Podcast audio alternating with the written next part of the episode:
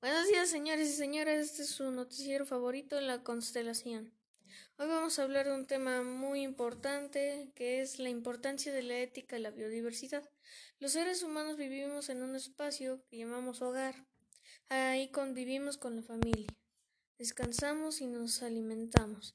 Tenemos el compromiso ético de cuidar, limpiar y mantener en orden nuestra casa y nuestras pertenencias.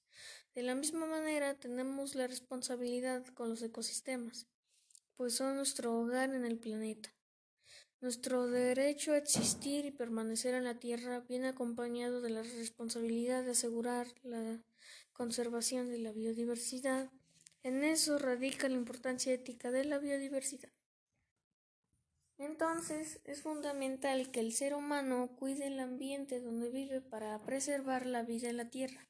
Un ejemplo es el coronavirus. Paradójicamente le ha generado un respiro al planeta. Sus beneficios son la disminución de emisiones de carbono, la reducción del 5% de la contaminación del aire, se ha convertido en tabla de salvación para muchos animales, y lugares limpios, libres de contaminación. ¿Cómo pasó esto?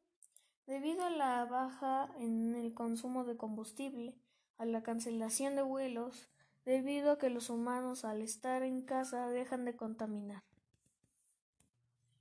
Recuerden cuidar el medio ambiente. Este fue el noticiero La Constelación de Máximo Lili Pérez Tamayo. Me despido. Adiós.